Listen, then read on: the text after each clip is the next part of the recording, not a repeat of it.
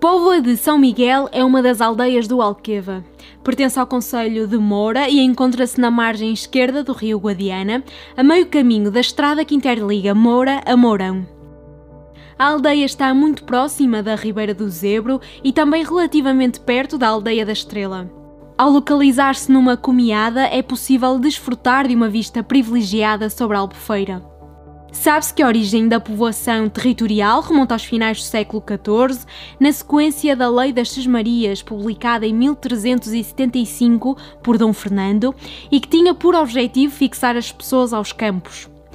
No entanto, a peste negra que assolou a Europa entre os anos de 1347 e 1351 refletiu um irreversível impacto nas cidades, onde se verificou uma taxa de mortalidade muito elevada, o que provocou, por um lado, a falta de mão de obra e, por outro, um disparo dos salários.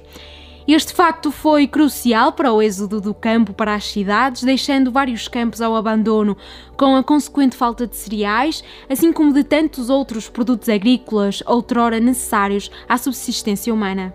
Um outro facto curioso relaciona-se com o nome oficial desta localidade, que seria apenas Póvoa, mas em honra ao santo padroeiro desta terra, a sua designação passa para Póvoa de São Miguel no ano de 1988.